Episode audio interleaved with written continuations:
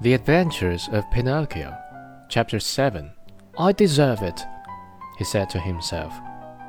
I should have thought of this before I made him. Now it's too late.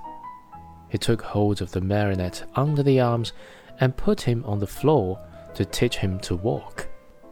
Pinocchio's leg was so stiff that he could not move them, and Geppetto held his hand and showed him how to put out one foot after the other.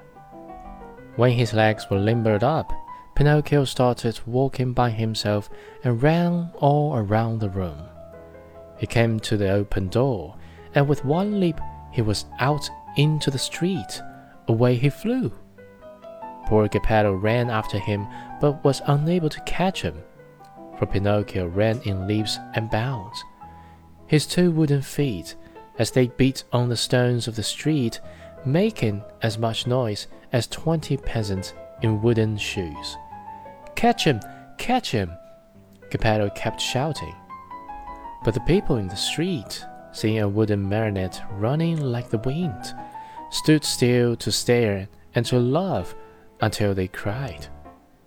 At last, by sheer luck, a carabineer happened along, who, hearing all that noise, thought that it might be a runaway colt and stood bravely in the middle of the street with legs wide apart, firmly resolved to stop it and prevent any trouble.